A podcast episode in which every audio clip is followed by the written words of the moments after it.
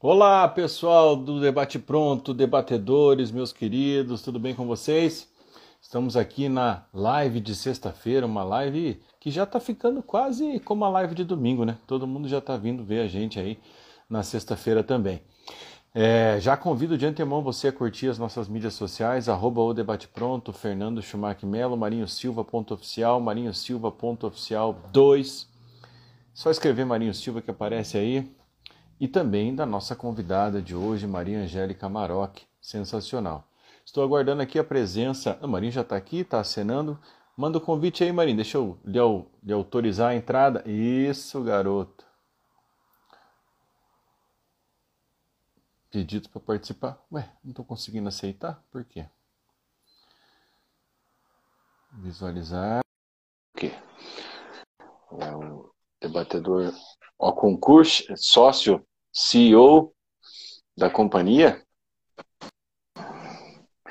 E aí, doutor, tudo bem? No ar, no ar, no, no ar. ar. Como é que vocês estão? Tudo bem, tudo em paz, tudo tranquilo. Correria de sempre, aquela correria boa. E você? Hoje estamos quase com o mesmo fundo aí, né? Ah, não, é isso daqui para. Bom, para nós recebermos uma historiadora uma escritora, nós temos que estar nesse ambiente, né, cara? É verdade. Rapaz, eu olha, eu, a gente já tinha falado, você sempre me falou sobre a, Angela, a, a Angélica, Maria Angélica Maroc, e eu não tinha ido pesquisar tão a fundo. Agora, para nossa live, me vi obrigado a fazer isso, né? Pelo que você falava, já era. Ó, ela está aqui já, inclusive. Já deve estar tá pedindo para entrar. Será que eu convido ela ou ela vai me convidar? Eu acho que se você convidar, fica melhor. Cadê? Maria Angélica entrou. Só um minutinho. A galera já está entrando aqui também.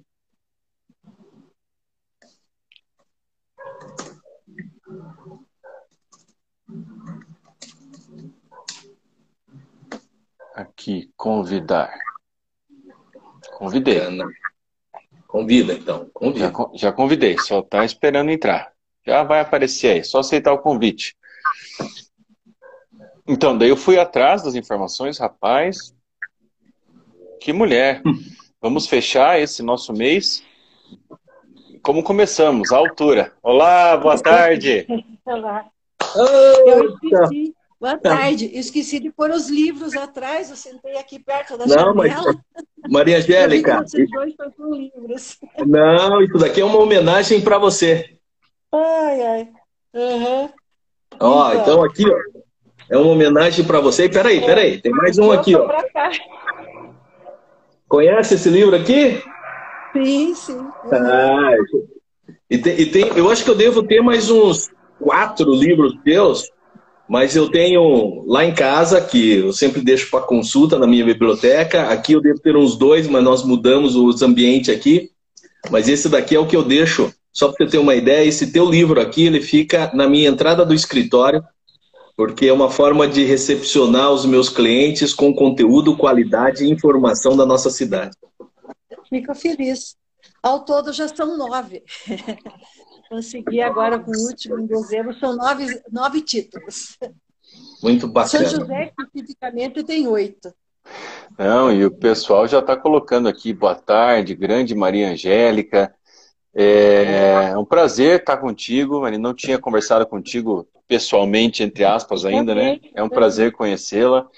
E o Marinho sempre falou sobre você quando a gente ia fazer alguma postagem ou alguma live, alguma coisa sobre São José. É, será a gente está em uhum. dúvida sobre alguma coisa? Peraí, peraí que eu vou falar com quem entende do negócio. Aí ligava para você, para a senhora, enfim. É... Não, você mesmo. Você? Tá para você. É você. Maravilha. E era, é uma alegria tê-la aqui. Ô, Marinho, eu acho que, não sei se você é, gostaria que ela se apresentasse. Pode ser que tenha alguém que não conheça, né? O que, que você acha? Ah, mas não, deixa eu ter a honra. Isso. Ter a honra? Imaginei, imaginei que você gostaria. Então, então, assim, você já cumprimentou o pessoal que está em casa, o pessoal que está entrando aí na nossa live semanal do Debate Pronto. É, e eu vou, vou falar um pouquinho sobre a página Debate Pronto com a Angélica e para o pessoal que está seguindo talvez a gente pela primeira vez. A, a, o Debate Pronto é uma revista, né? Uma revista que é, até uma, uma entrevistada nossa pegou e falou bem assim, Marinho, muito bacana, porque revistar é voltar ao passado ou voltar aos assuntos, né? E é o que nós fazemos aqui. Claro que às vezes a gente dá um furo de notícia também, mas é, a revista, né, Maria Angélica, quando você abre a revista, então você está folheando, daqui a pouco vem um assunto é, de cidade, daqui a pouco vem gastronomia, daqui a pouco vem nutrição, vem política, vem educação, vem empreendedorismo. Então, assim, cada página tem um assunto diferente e essa é a pegada da revista Debate Pronto, é a gente trazer vários assuntos sobre vários temas de importância para a comunidade e tentar buscar, assim, de uma forma é, menos técnica, passar para todo mundo, para que todo mundo tenha conhecimento de assuntos importantes. E nesse mês, nós estamos fazendo um mês em homenagem às mulheres. Então, esse mês de março, a gente só entrevistou e só iremos entrevistar, porque domingo nós temos uma outra live, quinta-feira que vem nós teremos a última live do mês. Só mulheres de destaque na nossa cidade, em Curitiba, região metropolitana, litoral, é... ou seja, da nossa sociedade e uma forma que a gente tem de valorizar. Então, eu vou te apresentar aqui. Ah, e o pessoal que quiser é, seguir, por favor, fiquem à vontade, curtam a nossa página. Se vocês estiverem gostando do nosso bate-papo, façam uma gentileza, compartilhem para as pessoas que você acha, pô, mas eu, queria saber sobre a história de São José, compartilhe lá, chame, porque é isso que dá a, a, a nossa audiência e é muito importante também. E fica gravado, né, Schumacher? Fica gravado no nosso feed. Então, se fica por acaso não conseguir. Isso fica gravado no feed, a gente sempre posta depois uma, um compartilhamento no nosso story e já na sequência a gente coloca também no nosso Spotify, no nosso podcast. Meu Deus do céu, perdi o debate pronto da sexta ou do domingo. No dia seguinte, no máximo, é só acessar o Spotify lá no carro, na, na academia, onde tiver, que a gente está, em tudo quanto é mídia aí, a gente está tá aparecendo. Isso é bom. Então, nós vamos conversar hoje com quem? Maria Angélica Maroc, a historiadora, escritora e professora aposentada. É, é uma das pessoas mais cultas da cidade de São José dos Pinhais, além de uma pesquisadora incansável. Né? Você quer saber alguma coisa do passado, ou como que foi ou não foi? Essa é a mulher para você procurar. É, Maria Angélica, por meio de um trabalho gigantesco, vem resgatando a história, a cultura, a política e tantos outros temas aí de São José dos Pinhais. Então, é por isso que nós gostaríamos de tê-la aqui. Maria Angélica, seja muito bem-vinda. É, Sinta-se em casa. É, é um bate-papo. Obrigada. É um bate-papo. Isso. Então, agradeço, agradeço a recepção, o que você falou, Marinho. A gente tenta, é uma coisa, é uma paixão, todo mundo tem a sua paixão, né? Eu, professora, comecei como professora lá atrás e sempre quis fazer um curso de história e, e sempre queria saber a história de São José. E, de repente, um dia teve tempo para fazer essa pesquisa, né? Eu já escrevia trabalhava com cursos de metodologia de ensino de história, porque a gente começa lá com um aluno, depois passei num, num outro sistema, trabalhando com professores, é uma trajetória longa, claro, aposentei já, mas queria sobrar um tempo para pesquisar São José, que eu não tinha nada, e foi por aí que começou tudo, né? Agora eu não sei o que você quer que eu fale mais sobre a mulher. Não, me diga, não me diga uma coisa, assim, uma, é, a, a, tua família é daqui, é. você nasceu em São José, como que foi? Sim, ah tá, então, eu nasci aqui na praça, juntinho aqui na da caixa d'água, sempre morei ali, ali né, aqui. É, fui aluna do Silveira da Mota, da Escola Pública de, de, de, São José dos Pinhais, e eu faço até sempre que eu posso uma defesa dessa escola pública. Eu lembro que uma ocasião eu trabalhava então lá no macrosistema da, do Sistema Estadual de Educação, a nossa chefe dizia: onde quer que vocês estejam, defenda a escola pública porque ela é um meio da gente querer fazer com que a nossa sociedade avance e mude. Né? Então, eu sempre fui aluna de escola pública de São José, depois fui para a Universidade Federal do Paraná, e lá fui fazendo cursos, né, pedagogia. Veja, chegou um momento da vida que eu vou ser pedagoga também, porque estava tão embaixo ser historiadora, professora de história, Mas daí eu comecei a fazer também cursos de pós, comecei um mestrado, mas em função de um trabalho que eu peguei, desisti depois, né? Mas o meu sonho mesmo era trabalhar, é pesquisar a história. Eu, quando eu dava aula de ensino médio, dei aula 12 anos à noite aqui em ensino médio, eu dizia que os alunos me perguntem tudo, menos de São José, porque eu tinha medo de dizer que eu não sabia. Claro, eu ia dizer que eu não sabia. Né? Então foi só depois que eu comecei a trabalhar com história mesmo. Então a minha família, você respondendo, meu pai, eu sou descendente de, eu escrevi até na, na abertura do livro dos imigrantes, né? que quando alguém me pediu sobre imigração em São José, eu comecei a pesquisar. Eu sou descendente de oito é, bisavós italianos, né? Porque tanto da parte da mãe vieram, tem umas histórias bem interessantes. Por exemplo, o meu bisavô por parte do meu pai, fugiu da guerra na Itália, como está lá hoje, nós estamos numa situação, ele era oposição, bem... O meu pai foi, assim, da, de um grupo de anarquistas, até, a gente começa a ver... Eu não entendia, porque ele morreu muito cedo, mas ele falava umas coisas que eu precisei um dia ir lá no cemitério, a gente faz pesquisa também em cemitério, lá em Campo Largo, e daí alguém disse, não, esse foi o professor Luiz Lorenzi. Ah, meu pai falava esse nome, ainda visitando os túmulos lá. E daí a pessoa começa a me contar do, do anarquista que ele era. E a gente tem até, assim, dentro de mim mesmo, menina, que eu queria descobrir tudo, e eu fico lembrando o que meu pai falava. É uma coisa de você questionar a sociedade. Como historiadora, eu faço muito disso, né? A realidade que você tem hoje. Então, a minha mãe também, de família de, de, de é, se estabelecer em Umbará, Portão, essa região toda ali, os parentes dela, também de descendente de italianos. Não é porque até é, a, pesquisa sobre o livro Imigrantes, eu comecei a esboçar um livro, você vê que interessante. Se eu vou escrever um pouquinho de tudo sobre São José, eu ia fazer pesquisa quando sobrava tempo, e de repente eu vi que tinha tanta coisa dos imigrantes, das colônias, que saiu um livro só sobre isso. Né? Uhum.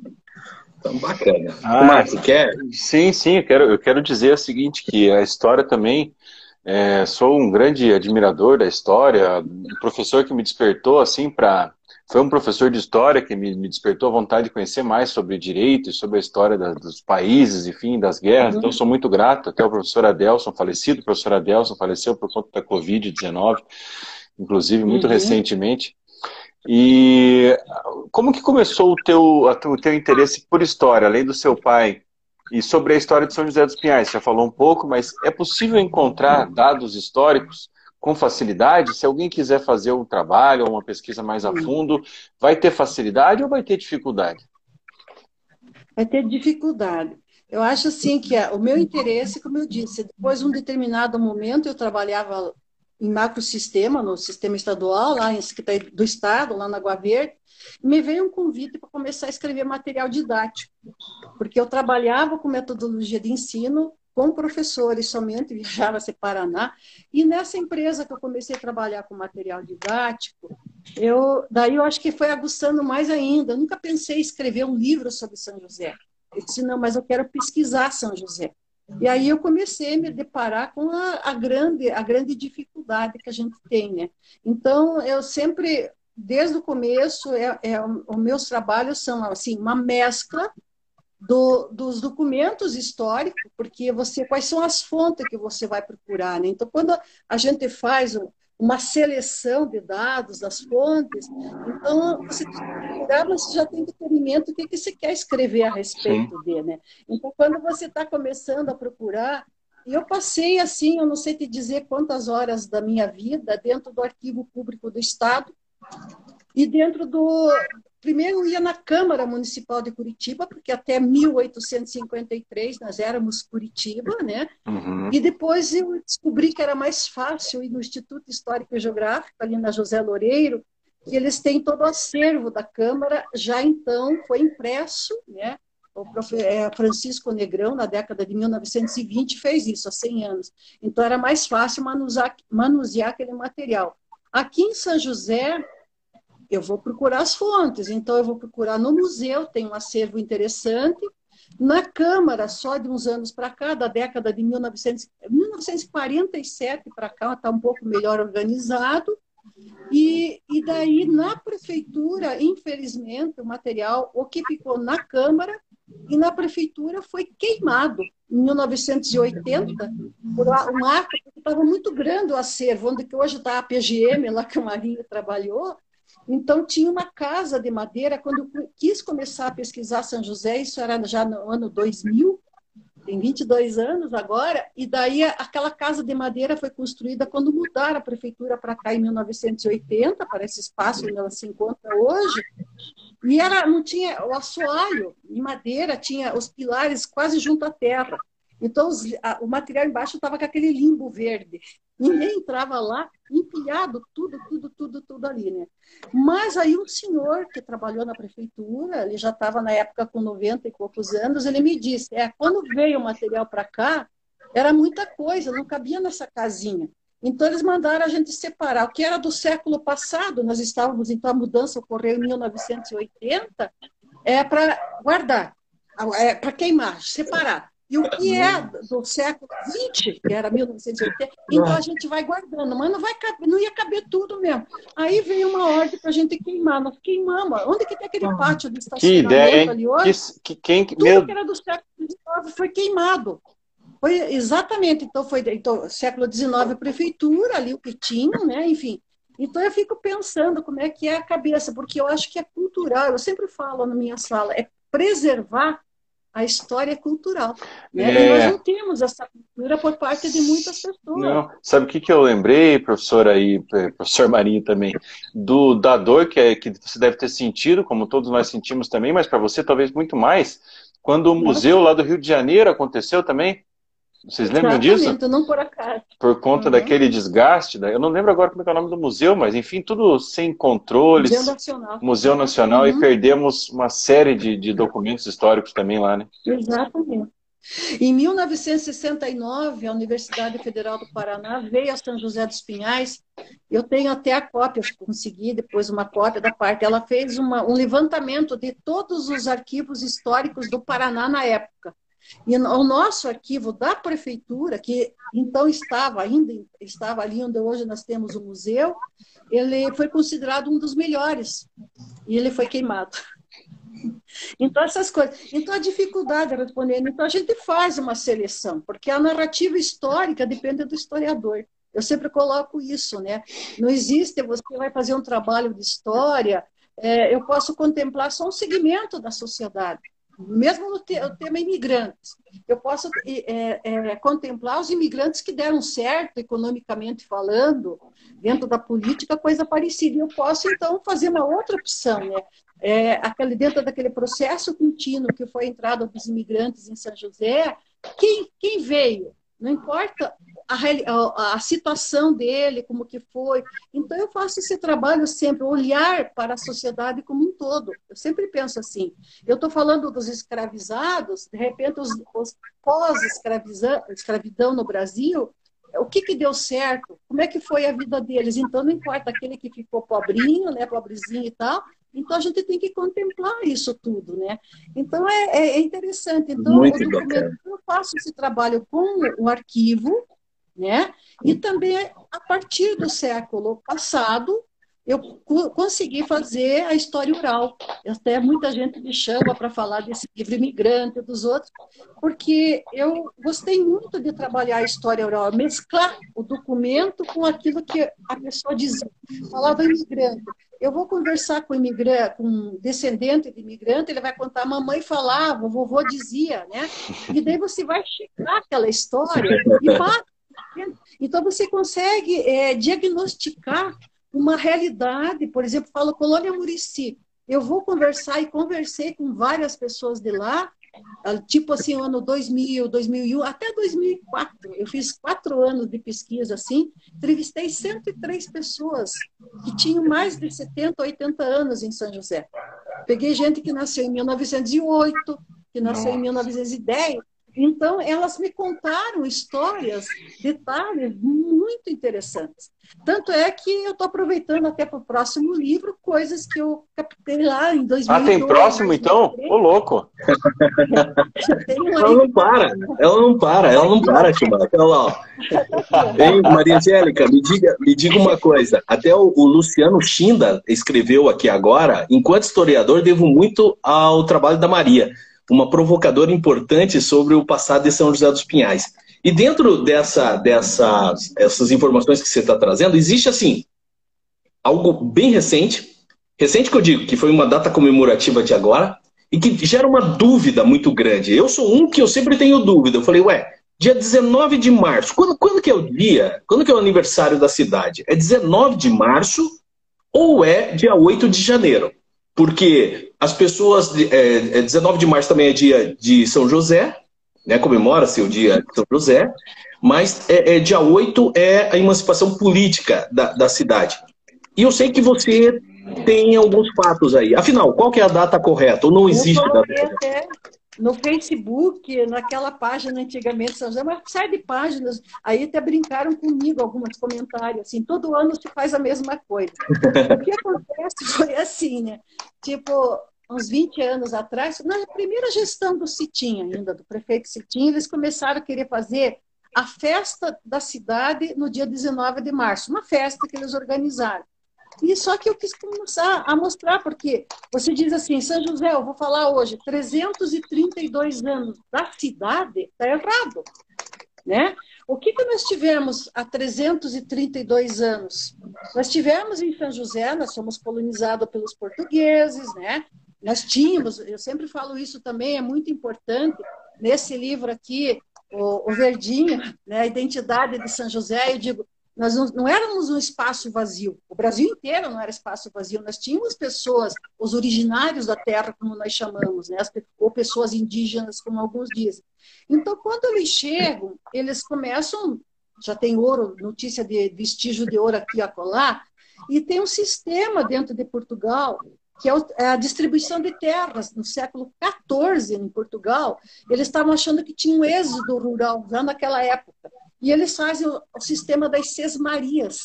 Então, é distribuir porções de terra para as pessoas se estabelecerem naqueles locais. E São José começa a ganhar sesmarias ainda no século XVII.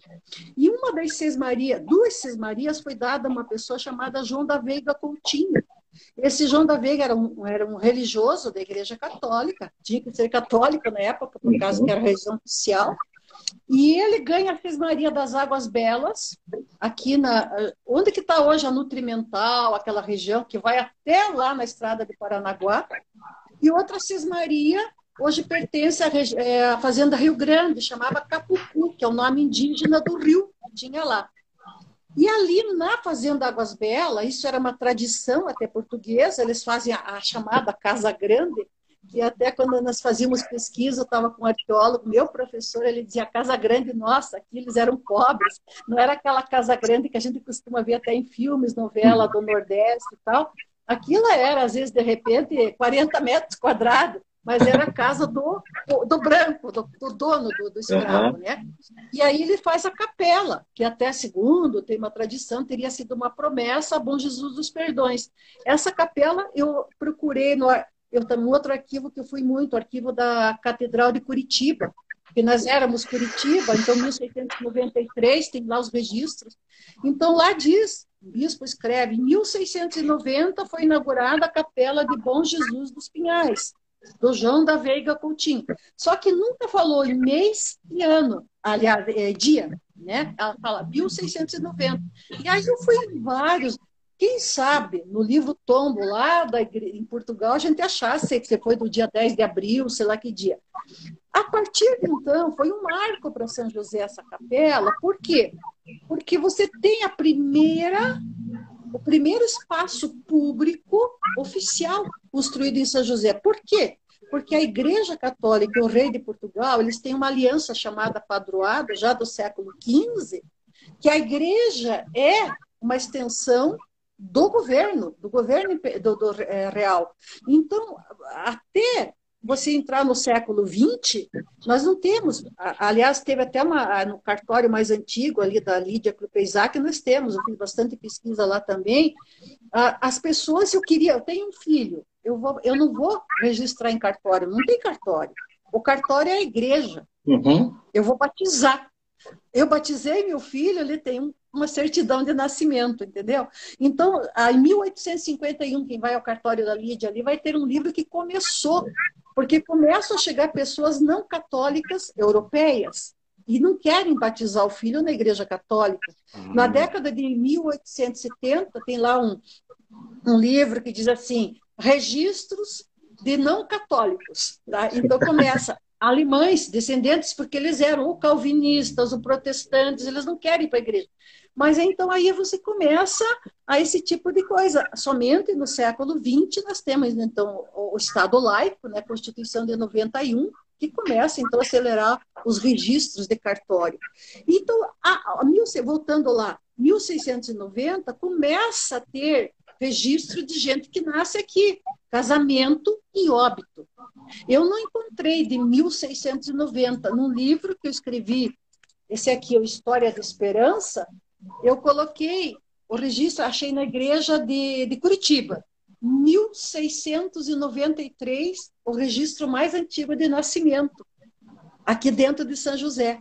Então, a importância daquele espaço, daquela capela, que ela não dura 100 anos, porque logo depois esse padre, eh, João da Veiga, falecer, aquilo entra em litígio, aquela coisa toda, mas a importância porque ali você tem os primeiros registros oficiais dos moradores do que é hoje São José dos Pinhais. Daí, o que, que acontece? Nós somos Curitiba. Em 1721, vem para cá o ouvidor Pardinho. Vocês já viram falar, pelo menos em nome de rua lá em Curitiba, praça, cara. Uhum. O Rafael Pires Pardinho, ouvidor. Ele ouve em nome do rei. E ele vem a Curitiba para. Eles chamavam na época as leis, hoje nós temos né, a lei orgânica do município, na época era o código de postura, eram os, eram os provimentos primeiro, até do código de postura. Então ele, ele vai escrever manuscrito lá, eu vi lá, é, duzentos e poucos provimentos para Curitiba, dos quais 11 são para a freguesia de São José. Então, o que é freguesia? Se você vai a Portugal hoje, é a subdivisão territorial do município. Então, nós passamos tipo um bairro. é o documento mais antigo que eu tenho, né, que fala em freguesia, nós temos, é de 1721 do ouvidor Pardinho. Então, ele diz, por exemplo, um dos, dos provimentos, acho que é o 38, não lembro agora assim, de cabeça, dará chãos, chãos ao redor da igreja de São José para que todos venham cumprir as suas obrigações religiosas. Então, eu estou morando lá no Agaraú, eu estou morando lá no Fundão, lá onde que é hoje é, Mandirituba, sei lá, mas eu tenho uma casa, foi me dado aquele terreno, a praça 8 de janeiro, hoje praça 8 de janeiro, para eu ficar dois, três dias, de repente, a Semana Santa. Eu tenho obrigação de ficar. Quem não vem para a Semana Santa paga multa. Né? Tem tudo isso. Então, essas coisas são muito interessantes na história. Então, aquele quadro, quando se pega uma foto antiga ali, da, daquele. Eh, acho que vocês já viram a foto, aquelas casas e a toda a arquitetura é, é portuguesa, a, a, todo o sistema. Você não pode ter uma casa. As casas ao redor da, da, do largo da matriz tem que ter parede com parede. Então, se pega aquela foto ainda de 1906, vocês vão ver que toda a casa ao redor da igreja, porque você não pode ver as vergonhas do quintal, está escrito lá no documento. Então, as paredes, até tem nichos em, em determinados municípios que você viaja, é, você vê essas é, cidades antigas, né? Ah, hoje tinha, até outro dia chamava Minha Casa Minha Vida, estavam tudo grudadinhas, né? Uhum. Mas naquela época você não podia deixar um espaço de um metro de uma casa para outra ao redor do, do lar. Então começou a freguesia. E a freguesia, então o que é uma freguesia? A partir de que momento que nós temos freguesia, nós vamos ter um vereador na Câmara de Curitiba. Então, desde 1721, São José, do, São José ainda não é dos Pinhais, ele vai ter um vereador em Curitiba e é a autoridade principal e tem um pároco na igreja. Então, essas duas coisas. Então, isso foi importante. Aí começa uma campanha, quando, por exemplo, Dom Pedro I faz a independência do Brasil, eles querem é, mostrar que grandeza, crescimento, enfim, o Paraná é, é, é, o quintal, como eles chamavam, de São Paulo. Nós éramos província de São Paulo, então eles querem mais municípios. Eles começam uma campanha, os nossos políticos daqui, para separar São José de Curitiba. Mas demorou. Porque, então, vocês vejam, eles começam a campanha na, na década de 1830 E depois é, o Paraná, né? Também eles queriam o desmembramento do Paraná, que só vai ser. Então, São José consegue, em 1852, uma lei da província de São Paulo, criando o município. A posse dos primeiros vereadores, 8 de janeiro de 1853. Então, por isso que tem aquela praça, né, 8 de janeiro, e a partir de então, então que veja, o nosso município, ele foi, é, ele se tornou é, emancipado oficialmente, com posse dos vereadores, somente em 1853, ano que vem nós vamos fazer 170 anos de município. Quando eles criam o município, então esse, esse pequeno núcleo ao redor da igreja, que todo local era assim, ele passa a se chamar Vila, a Vila de São José, com dois L, bonitinho lá. E quando, quando eles estão querendo fazer a república no Brasil, querem acabar com o império, tá, tá, tá, então tem uma campanha para você ter um número maior de cidades. Qual é a categoria? Nós pegamos a lei orgânica no artigo 4 ele diz muito bem, né? Então, a cidade é aquele espaço que nós chamamos hoje de perímetro urbano, entendeu? Então, ali, você vai ver o quê? Cria-se em 1897, nós já somos república, né? No, em dezembro, 27 de dezembro, a, a, a criação da cidade, a categoria cidade. No meu livro Ordem e Poder, que você, o Marinho, eu sei que já tem, né? Eu coloco muito quando criaram a cidade de São José.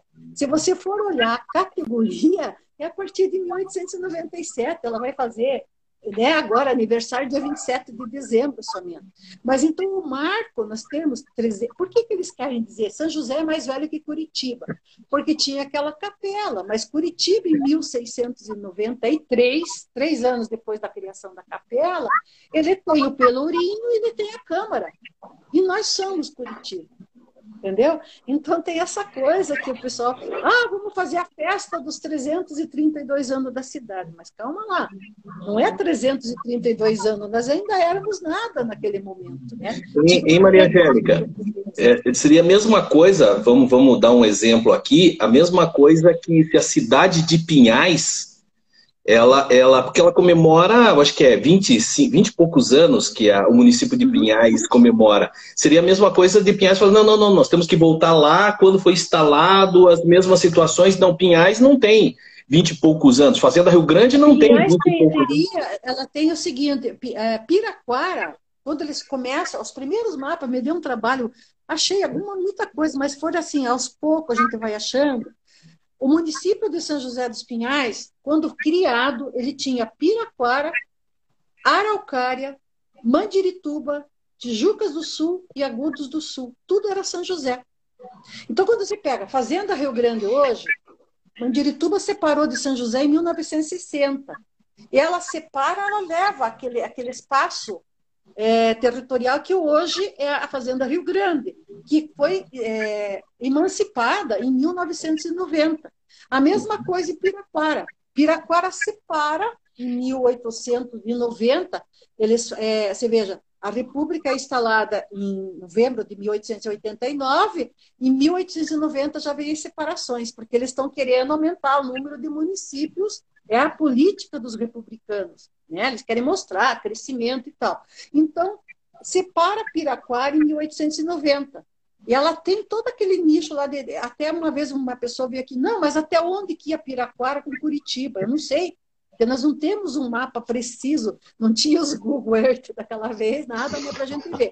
Então, provavelmente, parte da, de, de Pinhais de hoje era São José também, com certeza. Quatro barras, um dia uma pessoa, não, mas quatro barras também era se não, eu não sei dizer até onde que ia, porque eles não tinham. Uh, tem um livro que eu coloco isso, até interessante, eu, eu achei no, no arquivo da, do Estado, é, a, o demarcar limites. Então, pega, da, pega do paiol do João da Silva, vai até a, a barroca, não sei o que, eles escrevem assim, os limites de São José. O paiol desmancharam e você não sabe mais onde que estava, onde que era o limite. É professora, e essa, isso aí em 1908, eles estão fazendo limites assim, imagine. Então eu não sei dizer, sabe? É, é isso que é, é, então, assim que não, que a professora comentou que no dia 8 de janeiro foi a montagem da Câmara, a né? A emancipação. Sim. E da onde vem um e da onde vem o número do dia 19 de março, então? Qual que é a razão? Ah, sim, sim, sim. O 19 de março, porque assim, dentro das tradições religiosas da Igreja Católica, o 19 de março é o dia de São José, o Santo São José. Aí também me pergunto como que São José. Ah, mas daí tinha a capela do Bom Jesus dos Perdões e a de São José. A de São José, no Museu do Arquivo Nacional, tem lá dados, fala assim, uma capela em ruínas em 1708. Aí eu consegui fazer toda uma pesquisa que essa, essa igreja que hoje chamamos catedral, aqui ao lado da, da praça, ela, ela ali seria a quarta versão. E aí o, o grupo, o, o, movimento, assim, um grupo, eu entrevistei até a pessoa que fez a lei, o senhor Paulo Scherb, é filho, era filho de um imigrante alemão que se estabelece aqui no começo, na, na época da imigração.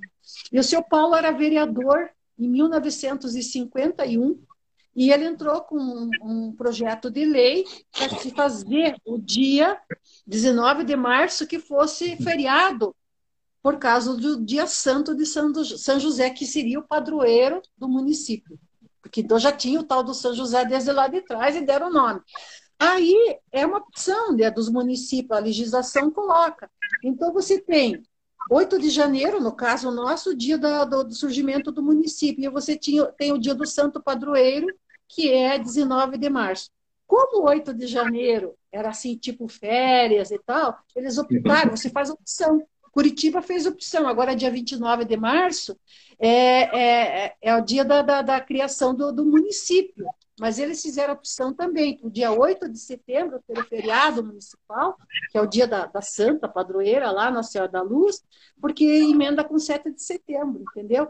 E ele conseguiu, o seu Paulo Scherner, então entrou com o projeto, foi aprovado no Legislativo nosso, e o prefeito da época, dia 15 de abril de 1951, assinou a lei que era, na época foi a lei número um daquele ano, criando o feriado municipal no dia 19 pelo, por causa do Santo Padroeiro. Então, você vê, tem, tem aí, né? Porque não tem nada a ver assim, com a criação do espaço ou da, da organização política administrativa. Né? A cidade está comemorando né, no dia 19 mesmo, né? É o dia do santo. Dia do Exatamente. Meus uhum. amigos, então é assim. É, agora vocês sabem por que, que eu sou fã dessa mulher, né?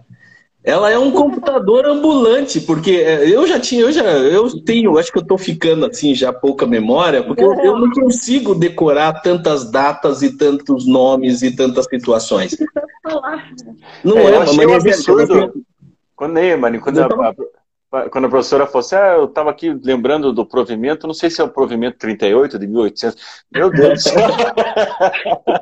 Não, tem que gravar, por isso que tem que gravar essa mulher gravar. falando, porque a história, a história está viva. Claro que está tudo também externado nos seus livros, por isso que é interessante a gente saber do, do a gente ler os seus livros. Tem, tem uma pergunta e um, e um fato assim que eu achei muito bacana que foi, eu não sei se foi lendo um livro teu, se foi numa, numa entrevista que você acabou dando, que eh, você falava da, da, das particularidades do recolhimento de imposto, né? São José sempre foi uma, uma, uma cidade, um município agrícola, né? E aí uhum. havia dificuldades em manutenção da administração pública, principalmente no que diz respeito aos impostos. Então diz que o, que o gestor inventava algumas coisas, né? Conte para nós essa história aí que eu acho muito legal. É, eu achei assim, primeiro eu achei até quando saiu aquele livro Câmara Municipal, foi, foi quando na inauguração do espaço hoje da atual Câmara, né? Eu não tinha achado uma outra lei anterior. Depois eu já coloquei no ar de poder e emendei a, a história. Eles tinham que ter dinheiro, eles criaram o município, a, agricultura era, num, primeiro momento, de subsistência, eles começam a querer exportar, né? Mas com muita dificuldade. Então, quando nós estamos já no final dos anos 800, é 1896, é, aqui é interessante, até o, até o final de, do, do, século XIX, nós não temos prefeitura, nós temos somente a Câmara, dentro daquela. Toda a nossa estrutura administrativa é portuguesa, então segue as normas que nós tínhamos lá, a é, herança de Portugal. E aí, então, quando os vereadores aprovavam uma lei aqui, quer dizer, para ser promulgada eles levavam ao presidente da província. E eu achei depois, até que tinha publicado aquele livro, eles é, é, pediram, fizeram uma lei do emplacamento dos cachorros, né? Você tem cachorro em casa, você tem que ter emplacamento anual, porque precisava, só tinha carroça naquele momento, que é o veículo, que era uma modernidade, até porque até então andava a cavalo, não emplacaram os cavalos. Eu não achei, pelo menos. E aí, então, eles tinham que ter isso aí. Aí, quando chega a década de mil, em 1910, nós temos o presidente Francisco Filha, já é prefeito, ele, ele, ele reforçou. E nós temos, então, o começo. Hoje tem aquele espaço João Senegal, ali no centro, uhum. né, é centro de vivência. Foi a primeira grande eh, fábrica de São José, indústria. E, então, eu até achei, até coloco no livro, no livro ali, até achei as notas fiscais ele faz aquelas placas, de, de, de, no começo são carroças somente, né, é, é, veículos de tração animal, e ele faz as, as tais placas e também as plaquinhas de cachorro. Então você tinha que passar na prefeitura todo ano emplacar teu cachorro. Se batia o fiscal no portão da tua casa, o cachorro aparecia latindo lá sem a coleira com a plaquinha, estava pagando multa. e, e é interessante, esses dias eu coloquei isso aí num, numa página ali da internet, porque chegou um momento que tinha muito cachorro emplacado, e o, o, prefeito mandou fazer veneno. Então tinha já as bolinhas de veneno. Oh, coitados.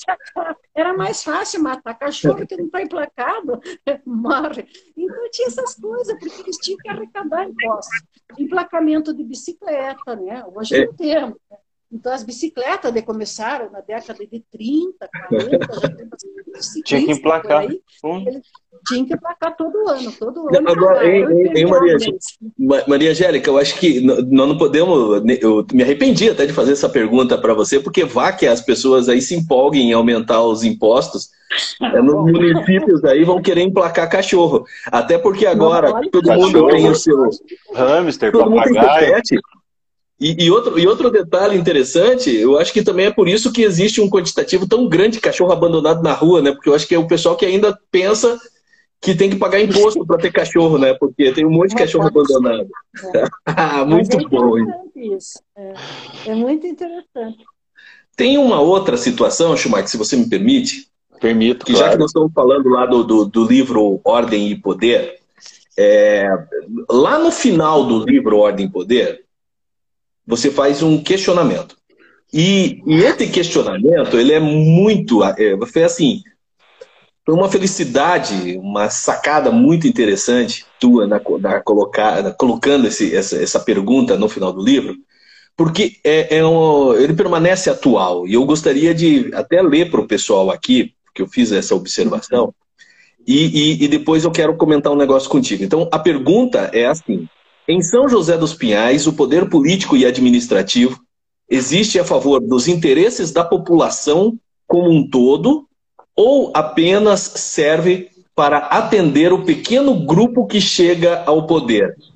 E eu devolvo essa pergunta para você enquanto é, é, historiadora, enquanto que vivenciou a história do município. O que pergunta, que resposta que você daria à tua pergunta hoje? Veja, é, é sempre eu, eu, consegui. Vamos pegar então São José especificamente.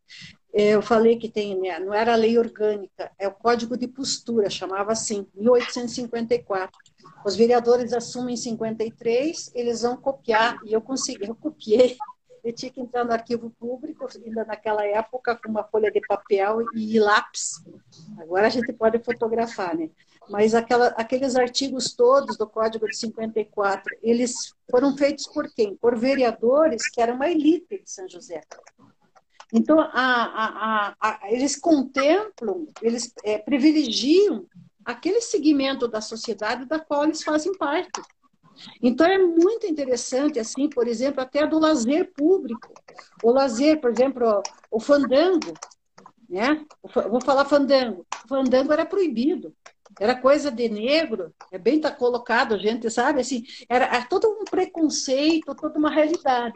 E aquela coisa vai indo. Você vê assim, quando você pega ah, depois o código de postura seguinte, hoje nós temos ali de 1964 a legislação, ela, ela, ela realmente, se você é, fazendo análise de quem eram os vereadores que, que, que aprovaram aquela lei, ela, ela contempla melhor o segmento da sociedade. Né? E isso acontece até hoje. Infelizmente, você vê até em termos de Congresso Nacional, no estado do Paraná, hoje que eu falei primeiro da, da, da, escola pública, você vê que tem um grupo muito forte querendo que acabe a escola pública. Não há interesse para eles. Né? É muito interessante, são grandes empresários da, da educação, entre aspas, etc., que não têm esse interesse. Então, essa pergunta aí, eu faço isso realmente. Será que hoje, na realidade de hoje, as pessoas que estão ali no nosso legislativo, que estão no executivo, elas estão vendo uma São José dos Pinhais como um todo, com todos os segmentos da sociedade, é, é, sabe? Assim, aquelas a gente vê muito nos discursos assim das pessoas, né? Hoje se fala tanto, hoje é, é o gestor público, né? Não é o administrador, é o gestor. O que é o sentido da palavra gestão? Então, a gestão pública democrática, que eu faço também esse questionamento no final do livro. Será que nós temos realmente uma gestão pública democrática? Aquelas pessoas que está, foram eleitas, elas estão realmente é, representando atendendo os interesses da coletividade do todo de São José, a história, sabe, então há esse questionamento. Então, por isso que eu fiz a questionar a resposta aí. Eu me parece que ainda melhorou, né? Porque eu vi assim, aquela, aquelas leis que nós tínhamos lá atrás, eu falei, por exemplo, do fandango, e aí a gente vê prisões, eu fui investigar, fiz pesquisa até na, nas páginas policiais de épocas anteriores, como os coitadinhos que moravam no bairro da Carioca eram presos, estavam dançando, tinha lá. Então, eles eram considerados marginais, tinham tomado cachaça, não sei o que, não sei o que. Mas na, nas corridas de cavalo, que a elite de São José, que tinha lá do lado, hoje chamava Capucu, hoje é Fazenda Iguaçu, aquela. Então lá podia, lá você podia beber, podia, sabe como? Então, você vê uma legislação voltada para o segmento da sociedade. É interessante isso. Né? Muito. Então, tinha lá atrás, melhorou, mas eu, sei lá, até quando, né?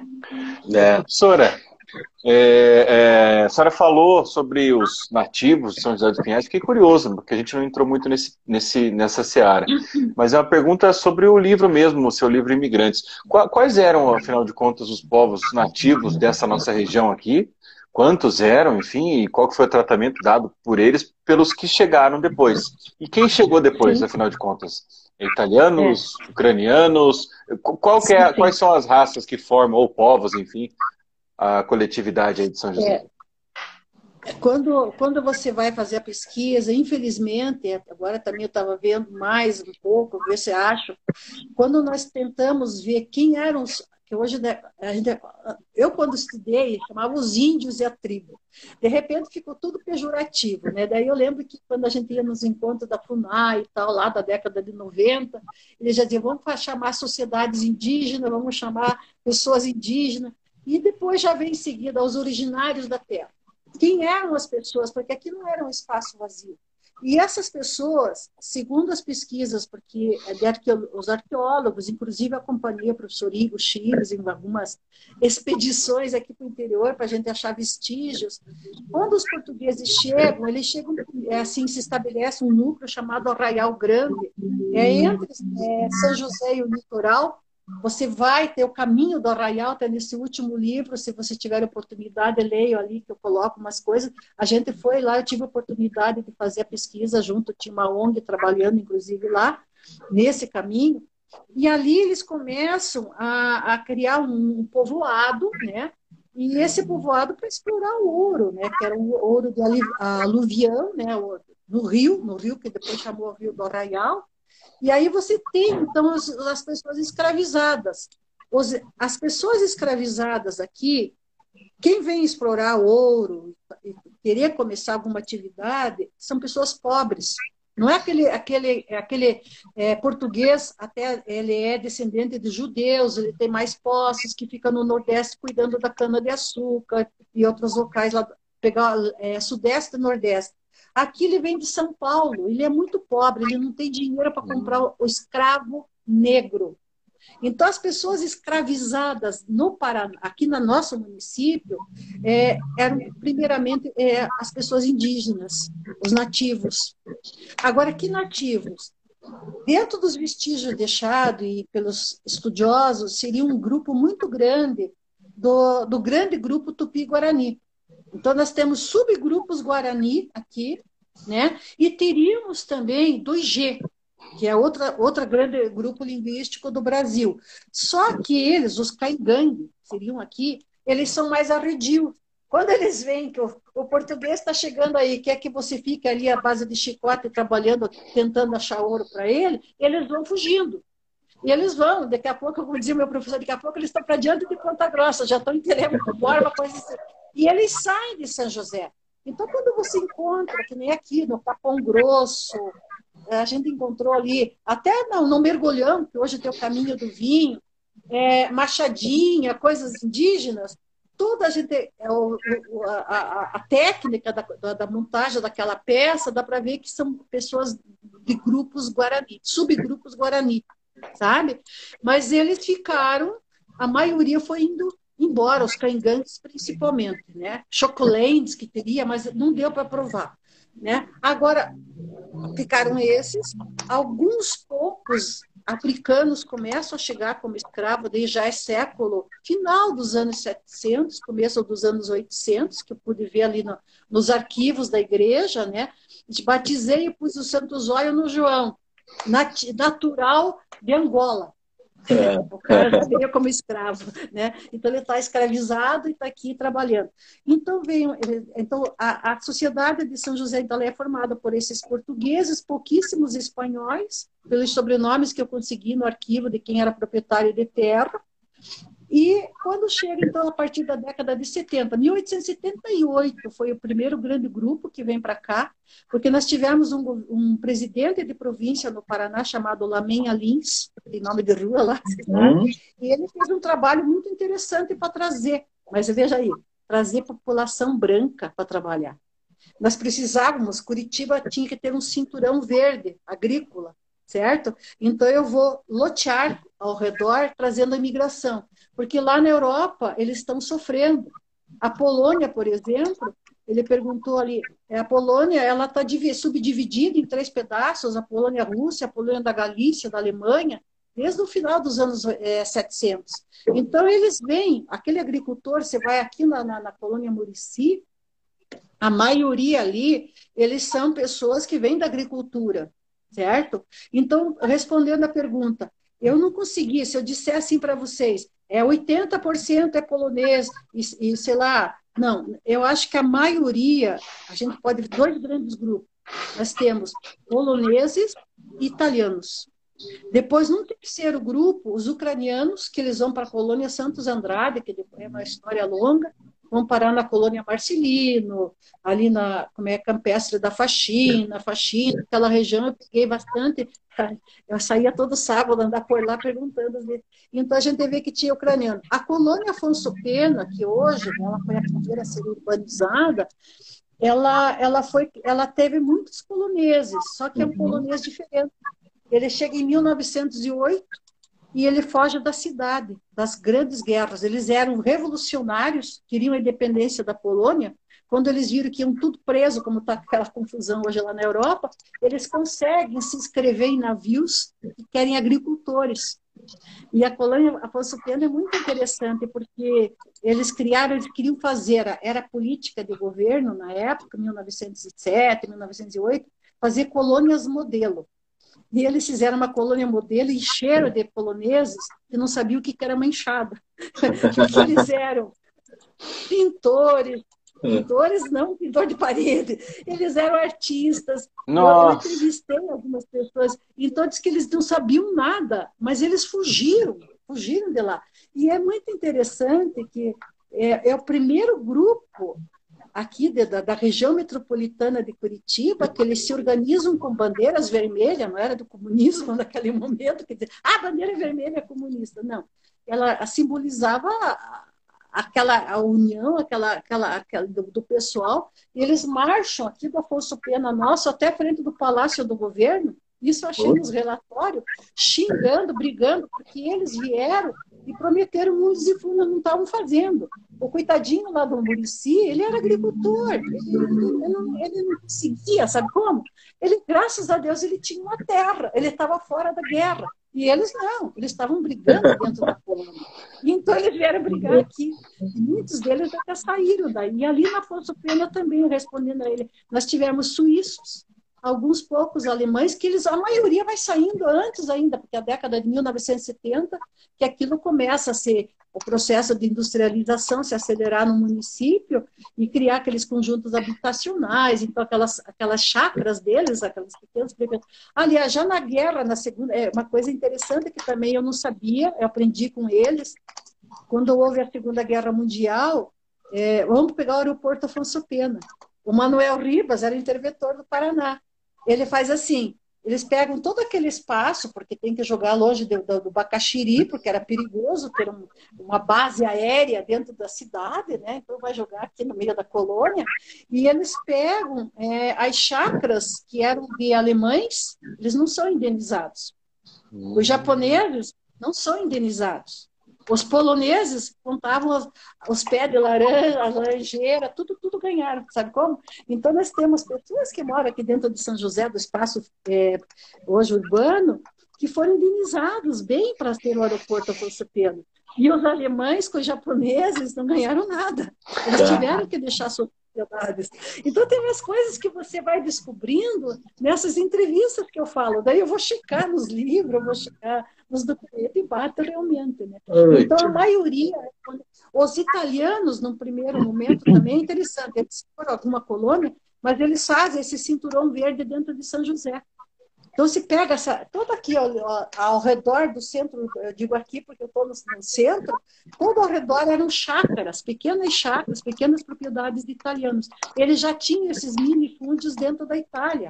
Eles trazem para cá isso, sabe? E eles vão tentar trabalhar também, não somente com a agricultura, mas daí vem a classe operária, que é a década de 1910, 1920, e tem aquele a italiano que dá certo, que é o João de Senegária, que daí ele vai trazer, é, contratar né, esses, esses imigrantes para trabalhar lá como operários. E a classe operária se formando em São José.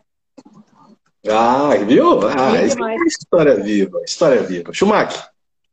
Cara, é, na verdade é o seguinte, agora é o momento da nossa pergunta de um uhum. bilhão de dólares, não, de 7 bilhões de pessoas, né, Marinho? Manda ver. É. Então tá bom. Que pena, né, cara? Já, já, já deu não, a nossa uma hora. Já, já. Mas assim, precisa de ter mais, né? Quero mais aula com a professora. Com certeza. Então já fica um convite aqui. Das mulheres. Não, porque vem aí, ó. É que você foi, foi falando, e aí nós fomos perguntando, perguntando, perguntando e viajamos. E o tema que eu tinha combinado contigo, que era a mulher na, na, na, na história de São José dos Pinhais. Maria Angélica, primeiro que tudo isso é desculpa. Porque agora nós vamos ter que marcar uma nova data para você vir conversar com a gente aí, viu? Então esse é um, é um detalhe. Mas deixa eu falar o seguinte. É, para o pessoal que gostou, né? Tá gostando da nossa live? Dona Marilena aqui também já está falando que boa tarde, boa tarde, dona Marilena. Gostou? Compartilhe. Para o pessoal que não pôde assistir hoje, vai estar lá no feed, mais um pouquinho aí também o Spotify e, e, o podcast vai estar disponível. Então passe, compartilhe, comente. É isso que dá visibilidade e valoriza as pessoas de São José dos Pinhais, da região, que isso é muito importante. É, Maria Angélica, me diga uma coisa. Tem sempre uma pergunta que a gente faz no final das nossas lives, que é o momento de trazer aí é, é, uma mensagem, né? Então, a pergunta que eu te faço é a seguinte, como última pergunta. No mundo, no mundo, a população é de 7,8 bilhões de pessoas. Se você tivesse hoje a oportunidade de você mandar uma mensagem que chegasse a cada uma dessas pessoas, em todo mundo, seja por assistindo essa nossa live, seja por e-mail, seja por WhatsApp, seja por outdoor, televisão. O que você diria para essa, essa pessoa, ou essas pessoas que são 7,8 bilhões? É bem complexo. Eu acho que dos 7,8 bilhões, uns 7 hoje estão passando muitas necessidades, assim, a realidade desse mundo hoje está bem complexa, né? Então, são poucas as pessoas que têm, assim, é, condições, falando financeiramente, economicamente, enfim.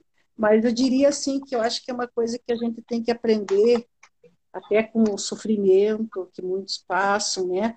A lutar. É, você, dentro das limitações todas que a sociedade te impõe, dentro de tudo, você tem que ter garra para lutar. Não é fácil. Muita gente a gente sabe, conhece pessoas de convivências nossas, vocês, todo mundo que está, assim que de repente não consegue, ela desiste, né? Chega um determinado momento, você tem que ter uma, uma, uma luta muito grande, uma crença muito grande um lado espiritual eu acho que é muito importante, não importa a religião, né? Eu, eu acredito nisso, né? Porque a gente vê assim as pessoas às vezes que tem aquela coisa assim é, de acreditar no amanhã, acreditar.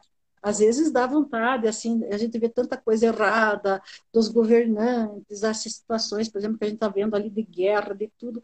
Ai, não, não, não adianta lutar, não adianta. Mas tem que ser persistente. Eu acho que a gente tem que ter essa persistência de acreditar que a história pode melhorar. Nós temos exemplos muito, muito é, negativos, sim, mas temos também coisa boa por aí. Quanta gente boa fazendo dentro do espaço que lhe é dado, ela está tentando fazer o melhor possível, e é isso que a gente faz, né? Eu penso assim, o meu trabalho, o trabalho de vocês, de cada um de nós, né? Mostrar, assim, ajudar as pessoas a crescerem. Muito, muito bacana. E tem assim, até aproveitando a tua presença aqui, né? A, tudo que a gente estuda de história, ela é construída no dia a dia, né? Então, que, que, história que nós gostaríamos de deixar para os, para os futuros historiadores? Que vão estudar daqui 100 anos esse momento que nós estamos vivendo hoje, né? Que história que nós escrevemos. Então, a nossa importância é muito grande, porque se a gente escrever uma história bonita, uma história legal, eles vão ter muita coisa uhum. feliz para falar lá na frente. Agora, se for uma história não tão boa como pode acontecer, é, aí eles verão que foi um passado que talvez eles não quisessem voltar, né? Maria Angélica, muito obrigado pela tua presença, muito obrigado mesmo pela, pela, pelo trabalho que você faz. E aqui eu gostaria de agradecer por cada um dos São Joséenses. Se eu pudesse, se eu tivesse o um mandato, porque assim, você é uma pessoa especial que se preocupa é, em trazer as informações para nós. Já é cidadã são joséense, honorária, essas coisas todas, com certeza, né? Ah, tá. Mérito. Ah, mas vamos trabalhar agora então com os nossos deputados na Assembleia Legislativa para ter, ou já que não é também, título de cidadã paranaense, porque pelo amor de Deus. É. A gente faz, é com toda humildade. Eu, tenho, eu gosto disso, estou sempre pesquisando, que nem agora estou fazendo outro trabalho, está me dando trabalho mesmo, porque eu estou é, querendo trabalhar história oral, mas um dia fica pronto. Ah. Chumar, contigo. Então, maravilha. Obrigado, professora Maria Angélica Maroc. Obrigado mesmo pela aula. Prazer ouvi-la. Poderia ficar assim é, horas e horas aqui aprendendo e né, sugando o conhecimento. Ia ser uma alegria, mas o Marinho já falou. Vamos ter outros momentos. É... É. Então é isso. Marinho, um abraço, cara. Um abraço. Professora, beijão para a senhora. Tudo de bom. Eu Até agradeço, a próxima. Eu que agradeço. Beijão para vocês também. Uhum. Tchau, tchau. tchau. Um abraço, gente. Tchau. Tchau.